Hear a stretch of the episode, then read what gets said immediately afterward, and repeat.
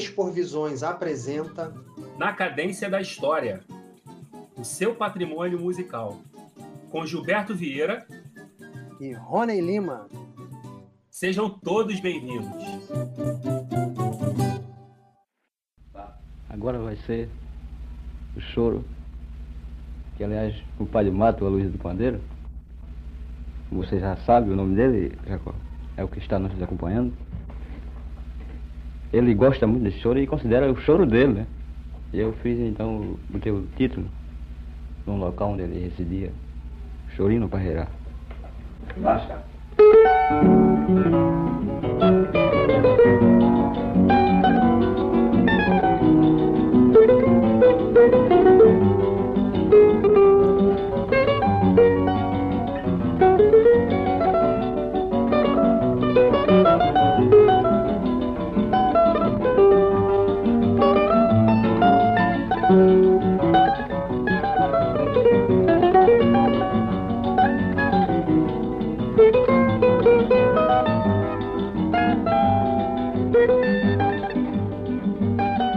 Basta. ouvindo ao fundo Chorinho no Parrerá, do pernambucano Antônio da Silva Torres, mais conhecido como Jacaré do Cavaquinho. Pedro, é, a gente vai agora passar para uma outra parte da nossa conversa para falar especificamente de um, de um trabalho seu muito, muito importante para a música brasileira, é, que é o trabalho que você chama de Memória do Cavaquinho Brasileiro. A pergunta que a gente faz é o seguinte: quais foram as motivações para você realizar esse projeto? Então, o... eu acho que algumas coisas, cara, estão dentro da gente desde a nossa primeira infância. Eu lembro que eu sempre gostei de registrar coisas, fazer perfis, assim, cortar é, figuras de jornais e tentar inventar um perfil para o camarada ali, nome, apelido, história, etc. E eu nunca soube assim, era uma vontade de criança fazer essas coisas, né?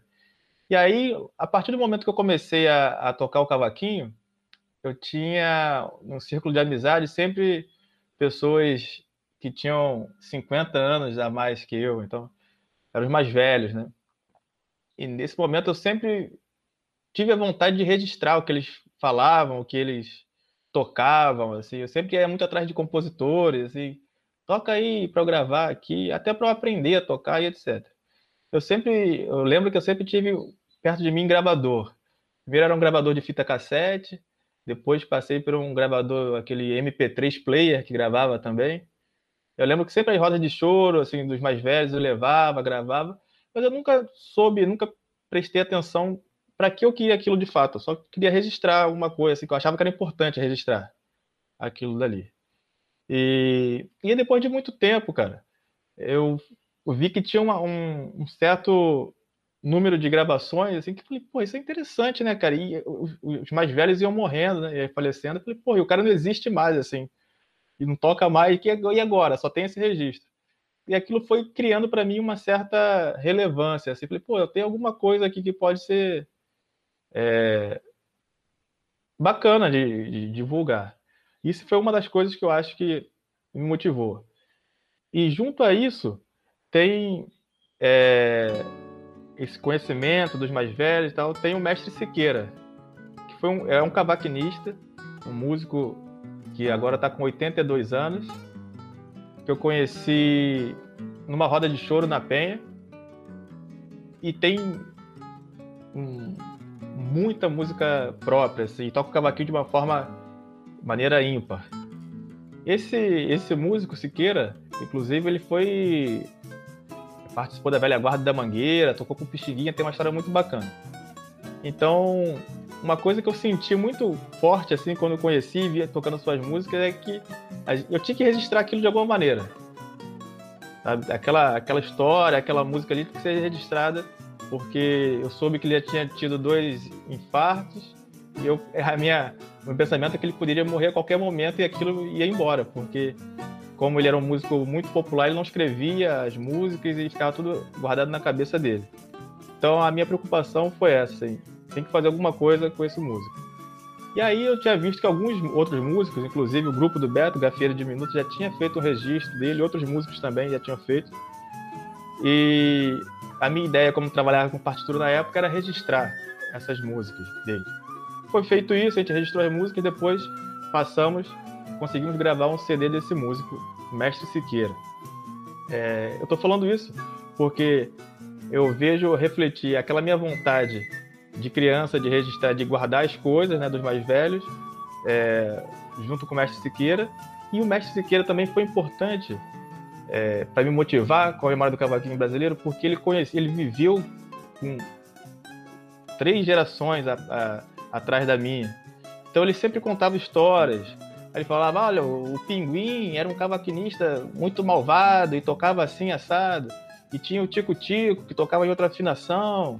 Ah, o Ari Duarte é um cavaquinista que ninguém fala atualmente.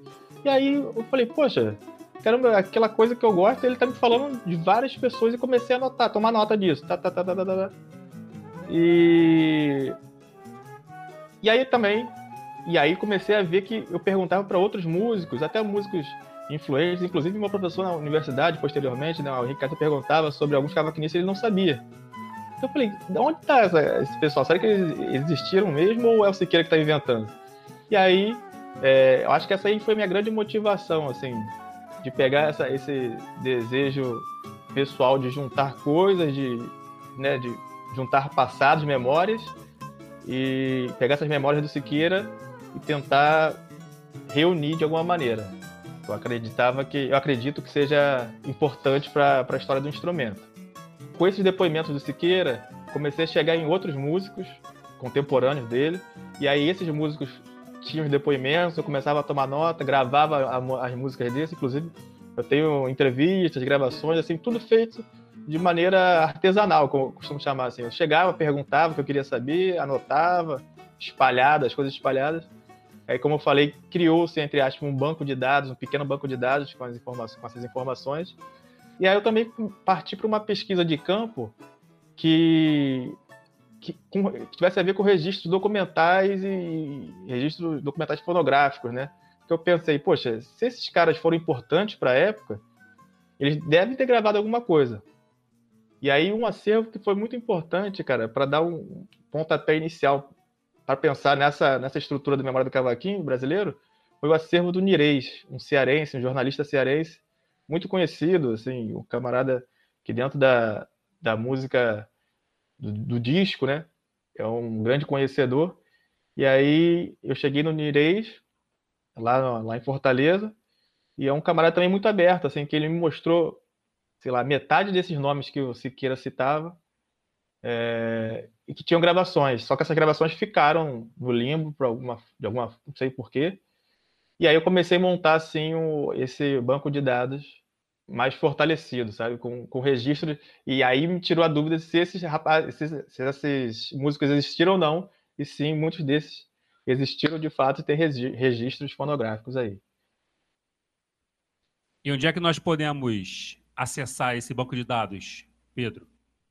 Maravilha. E sabendo disso, cara, eu estava com um HD aqui, dois HDs externos, abarrotados de informações, e eu falei, o que, que eu faço com isso? Né? Para que, que eu vou fazer? Eu posso escrever sobre isso, etc. Mas a minha ideia é que outras pessoas é, tivessem acesso a esse material para até para somar com histórias que vem acontecendo. Então, o que, que eu fiz? Criei um canal no YouTube com o mesmo nome, Memória do Cavaquinho Brasileiro, é, na verdade visando atrair pessoas que conviveram com esses personagens ou são parentes desses, desses músicos para é, completar, tentar completar esse quebra-cabeça gigantesco aí que são é, os músicos que tocaram cavaquinho. Então tem um canal no, no YouTube, né? Memória do Cavaquinho Brasileiro. Aí fiz também um, um perfil no, no Instagram e no Facebook. Só que a gente está falando até agora de personagens que tocaram o instrumento, né? Que gravaram.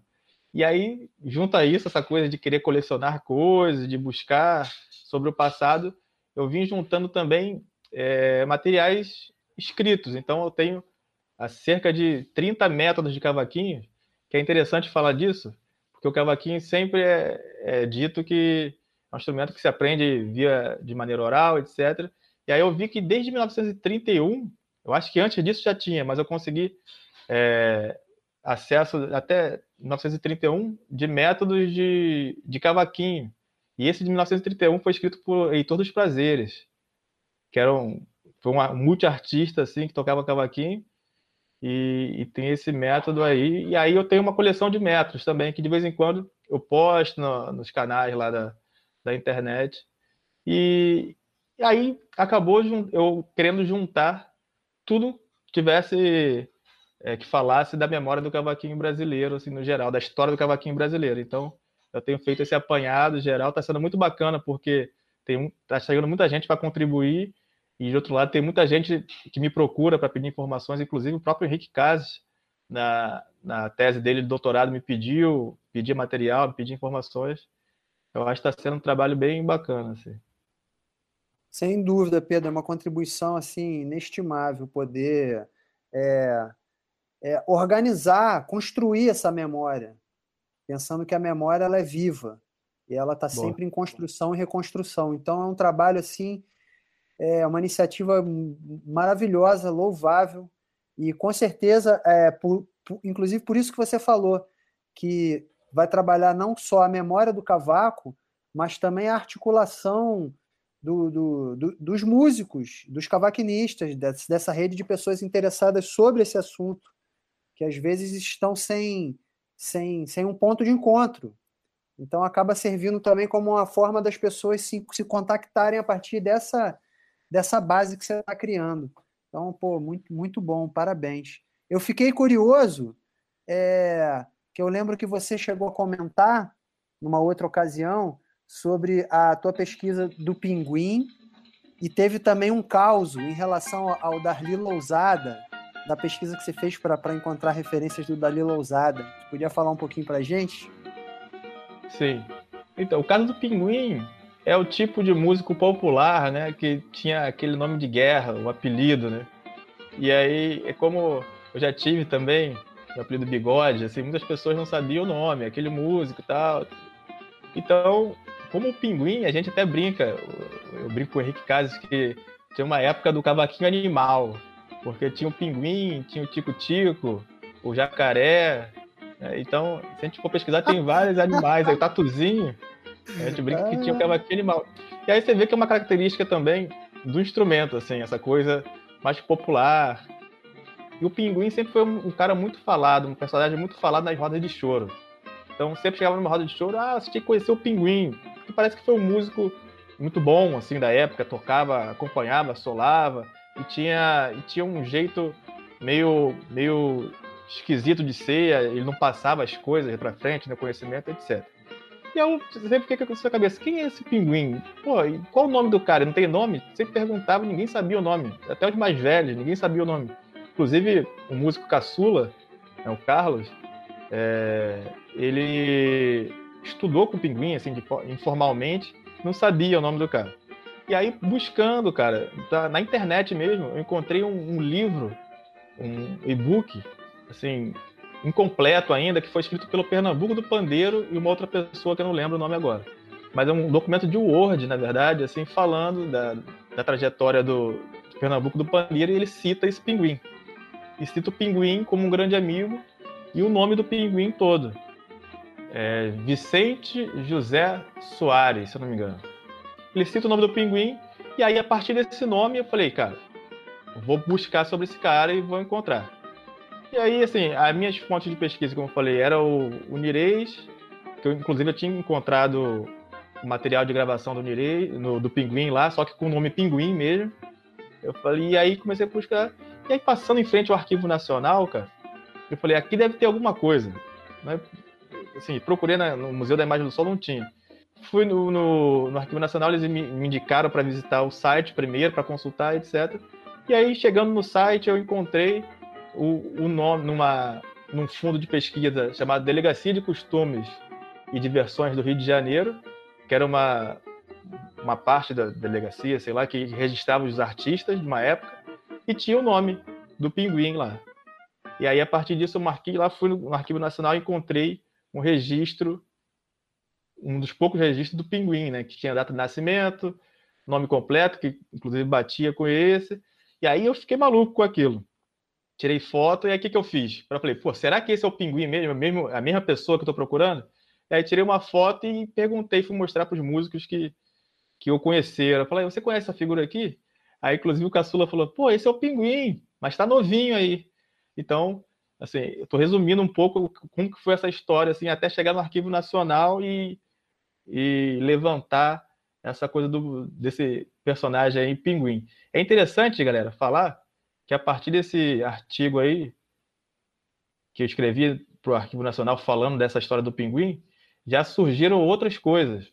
Então, por exemplo, tem um músico pesquisador Leonardo Miranda, ele, conhece, ele conseguiu, a partir desse artigo, leu esse artigo e tal, ele conseguiu já descobrir outras coisas. Então, ele conseguiu levantar a certidão de óbito do pinguim.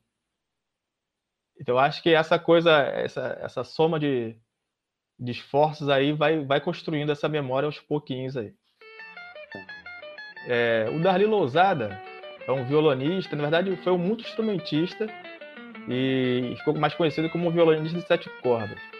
Também é um dos personagens lendários. Inclusive, ele era parceiro do Pinguim no conjunto do Pernambuco do Pandeiro que atuava na Rádio Mauá. Segundo Del Rian, esse grupo deles era muito famoso porque era um dos melhores grupos de acompanhamento, era um dos mais famosos trios de cordas, que eram o cavaquinho e dois violões. O mais famoso mesmo foi o trio de cordas do Regional do Benedito Lacerda, depois passou o Regional do Canhoto, que era Dino Meira e Canhoto. Isso aí todo mundo até hoje fala. É. E o, e o, o, o Del afirma que depois desse trio tinha o trio do Pinguim. Só que eles não, não vingaram, segundo o Del e muitos outros, é que eles eram a galera da farra, assim, eles saíam da rádio e saíam beber. Na verdade, tem um, um, relato, cara, do Hermeto Pascoal, que inclusive tocou com esses camaradas, Caramba. que o, o apelido dele era Pinguim, porque ele gostava muito de uma pinga. Então, para você ver, assim, como os caras eram conhecidos, né? E, e o Darli Lousada era desse trio, que era o Darli Lousada, Pinguim e Jorge Charuto. Então era uma galera um pouco mais e se, depois a gente pode tentar. Tem gravações deles tocando aqui, é um. É, um, é muito interessante, assim. Né? O trio de acompanhamento. E o Darli Lousada ficou também no limbo, assim, por mais que ele tenha. Ele é muito conhecido pelos violões de sete cordas, ele. A gente não sabe muitas informações, né? De, de nascimento, etc.